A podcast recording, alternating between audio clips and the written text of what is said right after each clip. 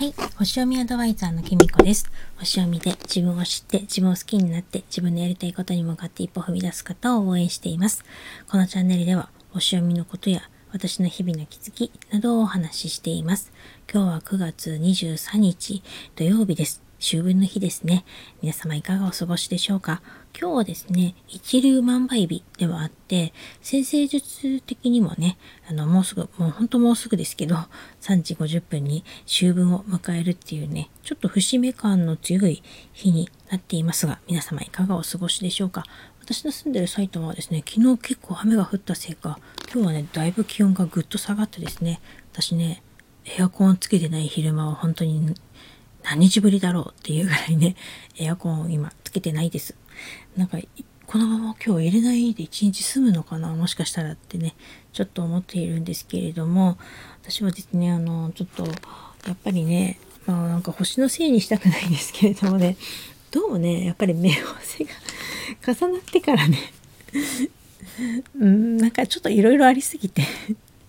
やっぱうんまあ、星のせいにしちゃいけない。やっぱりなんかちょっと私の中で余計なこととかいろいろ考えすぎて、ちょっと注意力が散漫になってたんだと思います。実はね、昨日、娘をね、雨の中車で迎えに行ったらね、いつもはないんですけど、とある角を曲がったとこでちょっとこすっちゃって、車を。でまあ幸いね、車は傷ついたんですけど、私に別に怪我があるわけではなく、あのまあ、大したことなかった。まあ、車はちょっとね、こすっちゃったけど、まあ、だってでだったんですけど、今までね、あの角を曲がってこすったこと一度ね、まあちょっと狭くなってるんですけど、なかったんですけど、なんかちょっとうまくいかなかったですね。もう、あれ以来ね、もう本当に、ちょっと昨日はしっかりへこんで、あのもう正直秋分の星読みどころじゃなくなっちゃったっていうか、収録しようとかね、思ってたんですけど、なんなら今日朝ね、上限の月も迎えたしね、もうだブログとかも書きたかったんですけどなんかね気持ちがガクンと下がっちゃって。もう娘にももう当分運転しない方がいいと思うよって言ってもう帰って迎えに来てって言わなきゃよかったみたいな免許をまだ取ってない私が言うのもなんだけどママってやっぱり運転向いてないねって言われて、まあ、夫にもね私最近夜だいぶ視力下がってるみたいだからもう運転しない方がいいよって言われてたんですけどやっぱね昨日はねちょっとなんだろうすごく眠かったし気持ちがねこうなんていうかこうまとまってないっていうか落ち着いてないっていうかつまんない妄想とかいろいろしてたのでもうちょっとねしばらく車は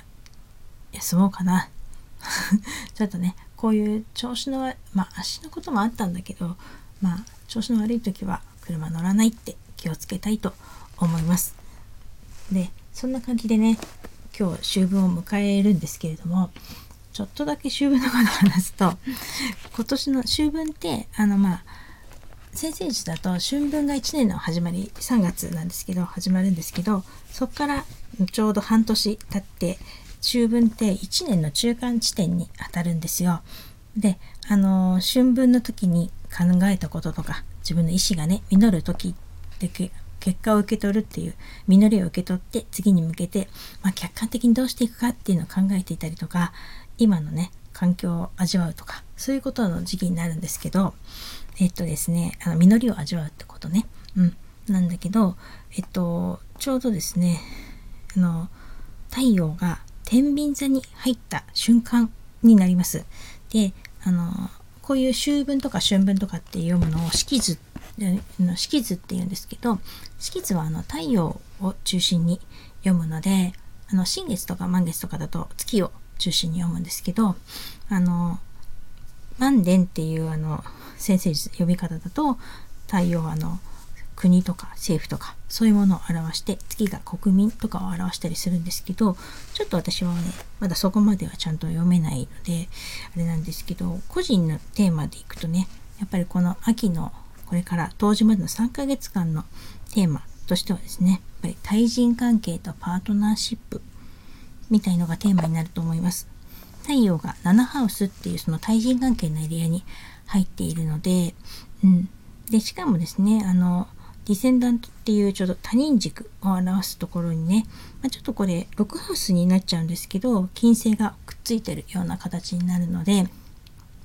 まあ獅子座の金星なのでねとっても華やかな対人関係とかパートナーシップとか楽しい出来事とかあのたくさんね身近な人との関係性を育む3ヶ月になるんじゃないかなと思います。まあ、ちょっとねまだその1ハウスに土星があってなかなかすぐに結果が出なかったりとか厳しい状況っていうのはねこの社会とか全体見てもちょっと続いたりとかするとは思うんですけど、まあ、でもそんな中でもね人とのつながりとかコミュニケーションとかえっとパートナーシップとかはねすごく華やかで楽しく過ごせるんじゃないかなと思います。っていうのもねなんか月がねやっぱり11ハウスっていうコミュニティとか仲間とか横のつながりとか SNS とかそういうところに入ってるんですね。なんでまあ何て言うのかな自分っていうよりは社会のためとか仲間のためとか友達のためとかコミュニティとかそういうのを優先するような何だろう自分のためにってる誰かのために友達のためにとか大きく言うと社会のためにとかいうね考え方とか意識をねもっと人が増えるんじゃないかなと思います。そういうなんかちょっと思いやりっていうかな相手を思ってのこう付き合い方とかそういうのとかうん過ごせるんじゃないかなと思うんですよね。ちなみにね 私ねこの今回のこの秋分のね月が実は私の生まれ持った木星と同じ重なってるんですよね。だからまあなんかちょっとすごく言い訳がましいけど まあ今回ねやっぱりあちこちで重なりすぎてるんだよね自分自身は。だからまあちょっと自分でも思ってみないようなことが起きてるのかなって。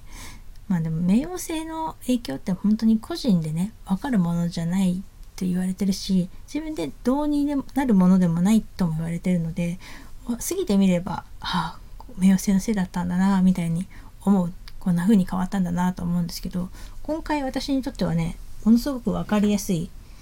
形でね もうすぐ出てきてるので、まあ、これ以上のことないんじゃないかなと思うので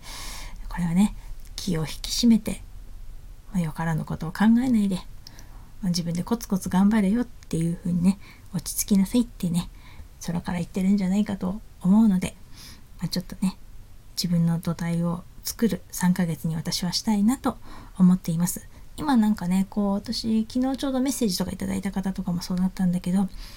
あんなにやる気があってあの頑張ろうって思ってたのね。今全然なかったりとかなんだか動けないですっていう人ね。実はねなんかまあ何人かいたんですよね。私知ってる人で。だけどまあうん、そういう時ってあると思うんですよ。実際私も今本当にそうだし特に私みたいな双子座にだから風の星座にねあの星がたくさんある人その人もねやっぱり風の星座にいっぱい星がある人だったりとかやっぱり聞くとねそういう人は結構動きにくくなってる人が多いと思うし実際まあそういうことを関係なくしてもなんだかこういうお天気もねこういうふうに急に下が気温が下がったりとかまたまた急に上がったりとか雨が降ったりとかするのでやっぱり自律神経はねやられちゃってるっていうか、まあ、夏の疲れがここからどっと出る人もいると思うんですよね。なんでねあのまあ私みたいに事故を起こす前にですねじっくり休んで心を落ち着けてまずは自分を調整するってことをねやってこう楽しい秋をね過ごしたらいいんじゃないかなと思います。ここの過ごし方でねまたこう次のまた冬至からとかも変わってきますし来年のねどんなもの目標の実りとかもまた変わってくると思うのでこういう時期ちょっと大切にしてみてはいかがでしょうか。